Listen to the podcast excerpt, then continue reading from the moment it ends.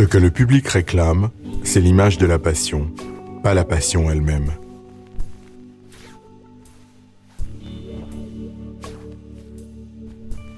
Roland Barthes n'a connu ni Internet ni le smartphone, encore moins Twitter ou Snapchat. Qu'aurait-il pensé de ces nouvelles mythologies, tous les doudous numériques qui en quelques années ont envahi et changé nos vies Imaginait-il seulement qu'en 2019, 60% de la population mondiale serait connectée, que Facebook compterait 2,2 milliards d'inscrits et que 70% des Français vérifieraient leur messagerie toutes les 5 minutes. Vous écoutez Happiness Therapy, le podcast de Madame Figaro dédié au bien-être. Mais peut-on vraiment aller bien quand on passe 20% de son temps les yeux rivés sur un écran ou un téléphone portable Que l'on court après le like comme un drogué en manque de sa dose d'amour et de reconnaissance qu'on s'endort avec son téléphone, qu'on se réveille avec lui et qu'on le consulte même à table de peur de manquer quelque chose. Je suis Marion Louis, journaliste beauté, forme et santé à Madame Figaro, un spécimen de la génération papier. Je ne suis sans doute pas la plus accro aux réseaux sociaux et refuse d'être encartée sur Facebook. En tout cas à titre personnel, car pour mon métier, je passe beaucoup, beaucoup d'heures devant un écran. Je gère environ 200 mails par jour, j'ai un compte Instagram et collectionne les applis censées faciliter la vie. Pourtant, je sens que les algorithmes grignotent peu à peu mon temps de cerveau disponible et m'éloignent de la vraie vie. L'addiction des jeunes et des enfants m'inquiète. Je ne suis pas la seule. 42% des Français se sentent dépendants des outils numériques. Alors, a-t-on raison d'avoir peur ou pas tant que ça? Le philosophe Fabrice Midal, auteur de Foutez-vous la paix pour commencer à vivre, se pose lui aussi pas mal de questions. Et rencontrer un chantre de la méditation, ça se mérite. Je l'ai déniché en haut d'une tour du quartier de la Défense à Paris, après m'être égaré dans l'immense centre commercial des Quatre Temps et avoir traversé quelques rocades. Mais une fois arrivé au 17e étage, la vue est à couper le souffle. C'est là que ce bouddhiste laïque vit, travaille et médite. Nous sommes tous devenus euh, addicts à nos téléphones portables, sans nous en rendre compte, sans l'avoir voulu. C'est quand même extrêmement troublant. Et alors moi qui euh, pratique la méditation et qui n'ai euh, une vie saine, qui n'ai jamais connu d'addiction, me voilà euh, à mon âge tombé dans l'addiction au, au, téléphone portable. Quelqu'un d'autre s'interroge. La journaliste et influenceuse Elsa Wolinski 35 000 followers suivent son compte Instagram Volinskiki où elle raconte avec franchise, humour et non sans un certain courage son combat avec son image, ses angoisses, mais aussi sa relation compliquée avec les réseaux sociaux. Elle nous a gentiment accueillis chez elle un matin de décembre. Ses deux filles venaient de partir à l'école, les chats jouaient comme des fous avec le sapin de Noël.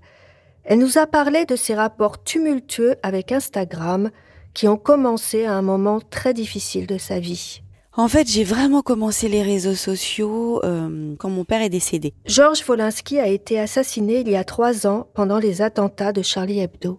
Moi, Instagram, ça a été énorme pour moi. Parce que euh, à la mort de mon père, je me suis retrouvée quand même extrêmement seule, puisque j'ai dû, euh, j'ai dû soutenir ma mère, j'ai dû soutenir mes filles, j'ai dû soutenir le père de mes filles. Enfin, mais c'était voilà, c'était un moyen de, de, de, communiquer ce qui se passait réellement d'un point de vue euh, personnel, mais sans passer par les, par, par, par les médias.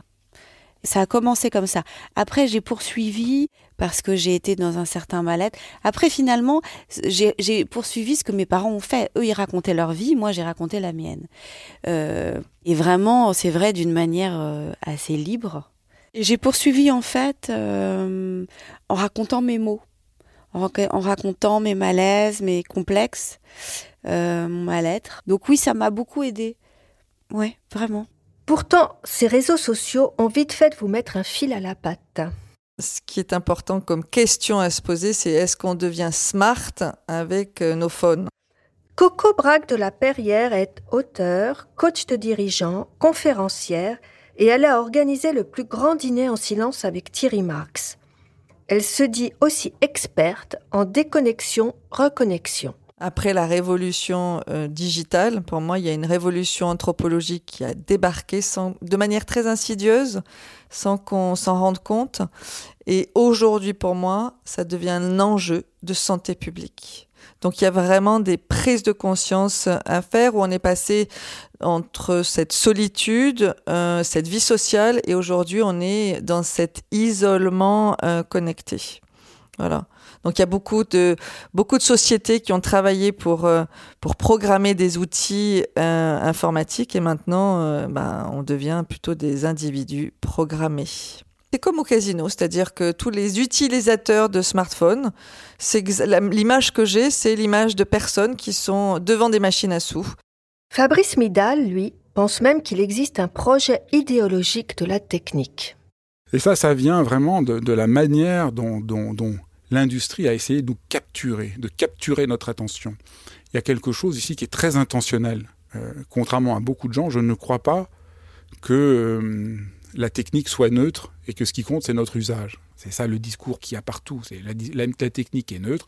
Et si jamais vous êtes dans une addiction, c'est de votre faute parce que quand même la technique, ça rend de grands services. Donc, mais non, c'est ne rien comprendre à, ce qui est en train de se jouer. Ça, c'est ça le projet. Tout le temps, capturer votre attention pour être un consommateur-producteur en permanence. Et tant qu'on ne, ne comprend pas ça, on est complètement euh, victime et manipulé. Donc il faut commencer à apprendre à retrouver un rapport à son propre esprit. Il faut étudier son propre esprit. Quand Coco Braque de la Perrière décortique ce phénomène, elle emploie toutes sortes de mots étranges qui font encore plus peur. D'abord, elle parle de FOMO, ou Fear of Missing Out, la peur de rater quelque chose, un dîner, un événement, d'être exclu. Qu'est-ce qui fait que je reste sans arrêt connecté bah, C'est parce que je vais avoir de l'info, je vais avoir mon like, je veux surtout pas rater une soirée. Enfin bref, je veux, mon ego a besoin d'être nourri. Elsa Wolinski connaît bien ce sentiment. Moi, je suis comme tout le monde, euh, de voir euh, parfois la vie des autres, euh, où ils sont tout le temps heureux, où les femmes sont toujours belles. Avec, avec les réseaux, parfois, j'ai la sensation de jamais être là où il faut. Ce n'est pas tout. Coco Braque de la Perrière parle aussi de phubbing. Le phubbing, c'est la contraction entre phone et snobbing.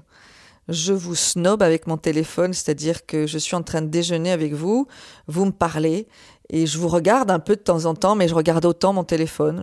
Et elle ne décolère pas contre les gens qui manquent totalement de savoir-vivre en public. C'est dingue qu'aujourd'hui on en soit encore rendu à ce manque de civisme digital. Donc, euh, euh, c'est vrai que je passe toujours pour une emmerdeuse dans le train, une emmerdeuse dans les transports publics, parce que je demande un peu plus de respect. On me regarde comme une dingo. J'ai pas, je vais pas arrêter, quoi. Et tous ces gens dans la rue qui passent et repassent sans se voir. Il y a encore aussi ce syndrome qu'on appelle le syndrome du snombi. Alors, snombi, ça c'est, c'est encore un mot valise qui est une contraction de, de zombie et de faune. C'est-à-dire que regardez le nombre de snobbies qu'il y a dans la rue. Avant, on se regardait, on pouvait même draguer en, en, regardant. Il y avait des regards qui pouvaient nous porter toute une journée, mais aujourd'hui, c'est terminé. Et la, dernière, euh, dernière tendance ou euh, mode de vie qui, qui, nous, euh, qui nous pollue aujourd'hui, c'est ce, ce blurring. Alors ça, si j'ai bien compris, c'est l'effacement progressif de la frontière entre vie professionnelle et personnelle une limite de plus en plus floue. Et bien évidemment, quand on regarde nos mails à 11h du soir et qu'il y a un mail qui est polluant, parce qu'il y a un très très très urgent, eh ben forcément, qu'est-ce qui se passe? On dort pas bien. L'addiction, ça commence dans le cerveau. Michael Stora, psychologue et psychanalyste, fondateur de l'Observatoire des mondes numériques, sait bien l'expliquer. Lorsque j'ai un like, j'ai une sorte de petite décharge de dopamine. C'est le circuit de la récompense, mais c'est un circuit très rapide, c'est un shoot. D'ailleurs, c'est assez intéressant de voir que celui, euh, donc l'ingénieur euh, Facebook, qui a inventé le concept de like, a dit qu'il avait inventé un monstre. Il a inventé en effet une sorte de machine à sous, qui est fait qu'on attend éternellement et qu'on va, d'une certaine manière, être en attente de like. finalement, ce, like euh, euh, et, carrément ressemble en effet à une forme de petit Prozac interactif. C'est vrai qu'évidemment, il faut bien comprendre que l'addiction est une lutte antidépressive. C'est paradoxal, mais c'est une manière de se défendre face à un effondrement dépressif. L'addiction est une manière de, de, de je dirais, de d'aller mieux, de se soigner, de s'auto-soigner. Donc c'est vrai que Évidemment, nous parlons à nouveau euh, d'addiction sans drogue. Hein. C'est une. Euh, alors, c'est vrai que c'est complexe parce que, euh, au fond, il n'y a pas de substance en elle-même. Mais oui, il y a cette, en effet cette idée de dopamine, mais ce n'est pas suffisant. Bon, la tête va mal, mais le corps n'est pas épargné. Et à force de regarder nos écrans six heures par jour, la lumière bleue finit par abîmer la rétine. Elsa Wolinski s'en est bien rendue compte c'est que je vois beaucoup moins bien qu'avant parce que à force d'être tout le temps sur mon écran le soir, euh, ben je me suis éclaté les yeux. Donc je suis allée chez l'ophtalmo qui m'a dit mais qu'est-ce que vous faites quoi? Comment c'est possible?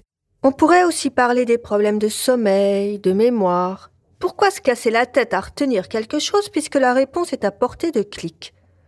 Sans parler du INEC, signalé par Coco Braque de la Perrière c'est euh, le syndrome de la tête baissée. Quand on a la tête baissée, c'est comme si on avait un poids de 34 kilos euh, au bout du cou. Il y a forcément un moment donné où le dos n'est plus sollicité, puis le dos est dans une raideur et une immobilité euh, qui ne devrait pas exister. Même les enfants se plaignent de voir leurs parents scotchés à leur téléphone. Sauf que eux aussi ont bien du mal à lever le nez. Les enfants savent plus exprimer leurs émotions puisqu'ils le font avec des emojis. Ils savent plus regarder dans les yeux, parce que nous-mêmes d'ailleurs, euh, on les regarde beaucoup moins dans les yeux, on leur donne beaucoup moins cette attention. Donc il y a de plus en plus de troubles de l'attention euh, chez les enfants. Voilà quoi. Évidemment, tout ça ne facilite pas les rapprochements. Donc je me dis bientôt on va faire euh, bah, l'amour virtuellement. On n'en est peut-être pas si loin. D'après des études récentes, 4 Français sur 10 renonceraient plus facilement au sexe qu'à Internet. Et le pourcentage augmente chez les plus jeunes. Bigre, c'est pire que dans 1984. Serions-nous tous devenus des zombies et des robots manipulés? Esclaves de cette fameuse servitude volontaire dont parlait déjà la Boétie au XVIe siècle? Peut-on agir ou bien est-ce déjà trop tard? Michael Stora vient de publier Et si les écrans vous soignaient Psychanalyse des jeux vidéo et autres plaisirs numériques. Il s'est tout particulièrement intéressé aux ados accros aux jeux vidéo une addiction officiellement reconnue par l'OMS. Cela touche environ 5 à 6 des jeunes. Contrairement aux autres addictologues, il ne prône pas l'hospitalisation mais se sert des écrans pour les guérir. Il a même créé l'école des héros pour miser sur leurs compétences. En revanche, il n'a jamais vu de patient venir pour un problème d'addiction au portable, même s'il voit bien que ses contemporains ont un rapport quasi compulsif au smartphone. Il m'est arrivé il y a bien longtemps de, l'évoquer comme un doudou sans fil, et on sait à quel point le doudou, donc cet objet transitionnel, a une fonction de venir pallier à l'absence de la mère. Moi, en tant que psychanalyste, je travaille sur la source, d'où ça vient? Donc souvent, on va repérer en effet des fragilités profondes dues à une histoire. Et quand je vous parlais du portable, on va voir que ça vient révéler une capacité à être seul. Et la capacité à être seul, c'est une chose qui se construit dans les tout premières années de la vie. C'est vrai que je pense que justement, accuser l'écran d'être à l'origine de ce mal-être, c'est à nouveau faire l'économie d'une réflexion beaucoup plus poussée sur ce qu'il y a derrière. Parce que l'écran fait trop souvent écran. Pour lui, la connexion peut avoir aussi du bon. Je pense que cette forme de désinhibition est parfois saine. Elle permet à des individus qui parfois n'osent pas dire, mais pas forcément des choses haineuses, n'osent pas, euh, quelque part ont peur de cet autre en soi, qui pourtant est là. Et finalement, à travers un pseudo, un avatar, je vais être enfin celui que je n'ose pas être dans la vraie vie. Donc il y a des choses tout à fait intéressantes et cette dimension de bal masqué me plaît énormément.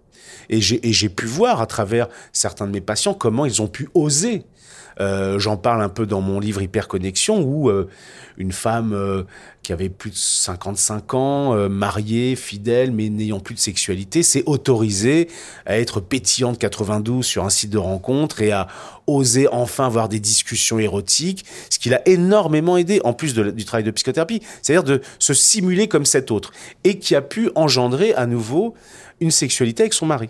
Fabrice Midal insiste, il faut surtout se poser les bonnes questions. Le premier pas, c'est de se rendre compte qu'on est manipulé parce que pendant longtemps, on ne s'en rend pas compte. On a l'impression qu'on maîtrise la chose. Comme toute forme d'addiction, les gens ont l'impression qu'ils maîtrisent leur consommation d'alcool, qu'ils maîtrisent euh, leur consommation de médicaments. Et ils mettent longtemps à se rendre compte qu'en réalité, non, ils sont addicts. Donc déjà, c'est important de voir qu'on est addict. Et une fois qu'on voit qu'on est addict, qu'on comprend le mécanisme, déjà, on respire. Pour lui, la méditation est une des solutions. Et ce n'est pas une simple technique de bien-être pour se détendre. C'est l'antipode exact du processus qui est à l'œuvre dans euh, le téléphone portable, dans l'addiction. C'est juste que je trouve ça fascinant que la méditation nous apprend à ne rien faire et en ne faisant rien, on redevient plus vivant et que l'addiction, c'est l'idée qu'il faut surtout être tout le temps occupé et pour, parce que c'est la seule manière de se sentir vivant et que c'est ça qui nous tue. Coco Braque de la Perrière nous invite elle aussi à l'introspection. Pour moi déjà, la première solution, c'est vraiment de prendre conscience. Est-ce que je suis dépendant? Est-ce que je suis addict? Ou est-ce que j'ai une relation équilibrée? Et d'être honnête avec soi-même. Honnête, Elsa Wolinski l'est toujours. Depuis que je suis beaucoup sur Instagram, je lis beaucoup moins. Parce que finalement, les réseaux sociaux, je me couche avec et je me, lève avec. Comble de l'ironie, les geeks de la Silicon Valley sont partis en guerre contre l'addiction qu'ils ont contribué à créer. Hazar Askin, l'inventeur du scrolling, qui nous permet de faire défiler les pages avec le doigt, a déserté les réseaux sociaux et passé son smartphone en noir et blanc. La légende veut que Bill Gates ait interdit les tablettes à la maison et que les enfants des cadres Apple et Google fréquentent des écoles sans Wi-Fi.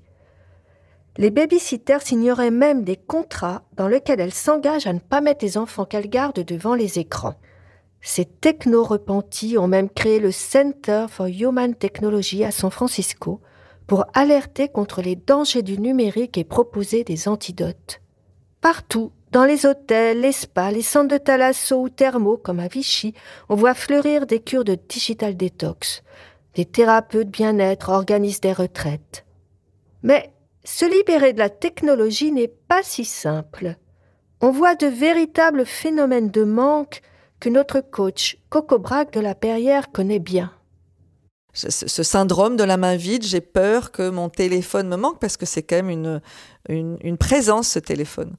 Donc, euh, au tout début de la Digital Detox, on, a ces sensations, on ressent le manque même dans le corps. Donc, euh, c'est peut-être de ça qu'il s'agit aussi quand on fait une digital detox, c'est de prendre conscience que c'est pas que dans la tête. Au début, c'est stressant. Au début, on va ressentir peut-être ces vibrations fantômes hein, parce que le téléphone nous manque. On va peut-être être sujet à cette nomophobie. Alors la nomophobie, c'est la contraction de no, phone, phobia. Elsa Wolinski fait elle aussi beaucoup d'efforts en ce sens? Donc, j'essaye. Là, je vous le dis, c'est tout un. Je viens de commencer. Alors, je suis très fière. Non, mais c'est difficile. Mais c'est vrai, j'essaye de me coucher sans mon portable. Donc, je me suis acheté un réveil. En disant comme ça, c'est plus ton portable qui te réveille. Donc, le portable, il n'est pas à côté de moi. Et euh, je me couche pas avec le portable, je me couche avec mon livre. Et le matin, je me réveille pas avec le portable en me disant Ah, qu'est-ce qui se passe? Quelles sont les nouvelles? Qui m'a laissé un message ou quoi? Parce que du coup, ton, ton esprit, il est tout de suite vers autre chose. Il n'est pas sur toi, il n'est pas sur ta respiration, il n'est pas sur ta journée. Tout de suite, je suis éparpillée. Il existe même des applis pour aider à se déconnecter. Par exemple, des programmes spéciaux sur Petit Bambou ou encore Flipped, la plus intraitable avec la version Full Lock qui bloque votre téléphone pour une heure, ou encore Space qui dresse un bilan de vos errances numériques. Des applis pour se passer des applis? N'est-ce pas un peu absurde? En tout cas, ce n'est pas pour Elsa je peux péter le téléphone hein, si on me bloque le truc. Donc non, mais euh, non, j'ai pas toutes ces toutes ces applis parce que si je prenais toutes ces applis, je passerais encore plus de temps à comprendre les applis et je resterais encore plus de temps sur mon téléphone. Coco Braque de la Perrière a réponse à tout. Il faut de l'aide. Ok. Et à part les applis, on fait quoi? Pour elle, la première stratégie consiste à couper toutes les notifications. Alertes sonores et lumineuses très polluantes pour soi et les autres. On peut aussi enlever les deux applis les plus chronophages. Vous pouvez aussi décider de vous dire, allez, cette semaine, j'enlève Facebook et Snapchat. Et puis de ressentir ce qui se passe dans le corps. Et une autre manière aussi de rendre les choses plus ludiques, c'est d'installer à la maison des euh, free zones, ce que j'appelle des zones sans Wi-Fi. C'est-à-dire que par exemple, euh, un enfant dans une semaine décide de dire que ben voilà, cette semaine, il n'y a pas le droit à son téléphone dans la cuisine. Pas d'appel, pas de téléphone amené. Et puis la semaine d'après, c'est un adulte qui décide et là, c'est pas de téléphone dans le salon. Donc c'est d'amener un peu de jeu dans cette difficulté à devenir raisonnable et équilibré par rapport à son téléphone. Vous aurez peut-être alors le privilège de passer du FOMO, ou la peur de ne pas en être, au JOMO, Joy of Missing Out, la joie de retrouver sa liberté. Mais dès qu'on a découvert cette joie, elle est plantée dans le corps, dans la tête et dans le cœur, et on a envie de la retrouver à un moment donné. Et pour les enfants, on fait comment? C'est tellement tentant de laisser les petits jouer avec leurs tablettes pour avoir la paix et éviter les conflits. Coco Braque de la Perrière s'adresse d'abord aux parents. Donc, rééduquer l'enfant à s'ennuyer. mais c'est aussi simple que ça. Et dès qu'il va s'ennuyer, alors, au bout d'un moment, il va être créatif. Par contre, ça demande effectivement pour le parent plus d'attention et plus de temps donné euh, à l'enfant. Et donc, ça passe par la rééducation du parent. voilà.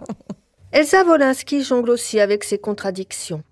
Elle essaie de mettre des limites à ses filles, mais avec son aîné de 12 ans, ce n'est vraiment pas simple. C'est une catastrophe parce que je ne peux pas trop limiter puisque de toute façon, son portable est tout le temps en main.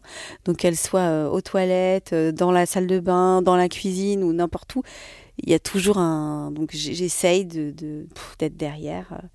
Euh, c'est une source de conflit le téléphone. C'est pour ça que je me suis mise moi à moins poster, que je me suis mise moi à limiter les, les, stories, par exemple, quand je suis avec elle, parce que sinon, effectivement, j'étais pas prise au sérieux quand je leur disais arrêtez les écrans. Elle me disait mais enfin, toi, tu passes ton temps à faire des selfies, tu trouves que c'est intéressant.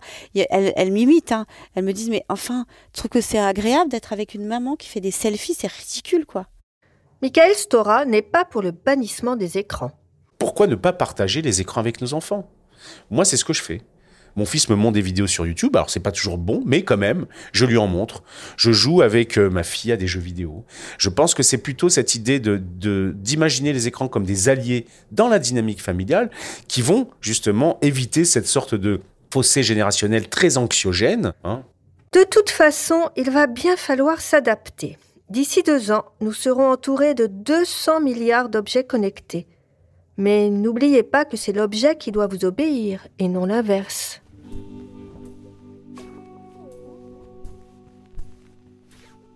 Alors, prête pour le sevrage numérique? On lève un peu les pouces On regarde le ciel, les nuages et les vrais gens. On perd un peu de temps pour gagner en quiétude intérieure.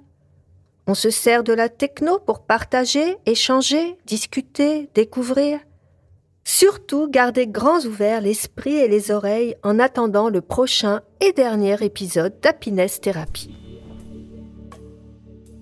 Merci d'avoir utilisé votre portable ou votre ordinateur pour nous écouter. Merci à tous nos invités, à Jean-Sébastien Stelly pour la direction éditoriale, à Richard Gianorio, à notre productrice Adélie Pochman-Pontet, à nos stagiaires Alice Boulot, Marie Goulieu et Clémence Renard, à nos ingénieurs du son Jean-Baptiste Aubonnet et Tristan Mazir, ainsi qu'à toute l'équipe de Louis Média. À bientôt!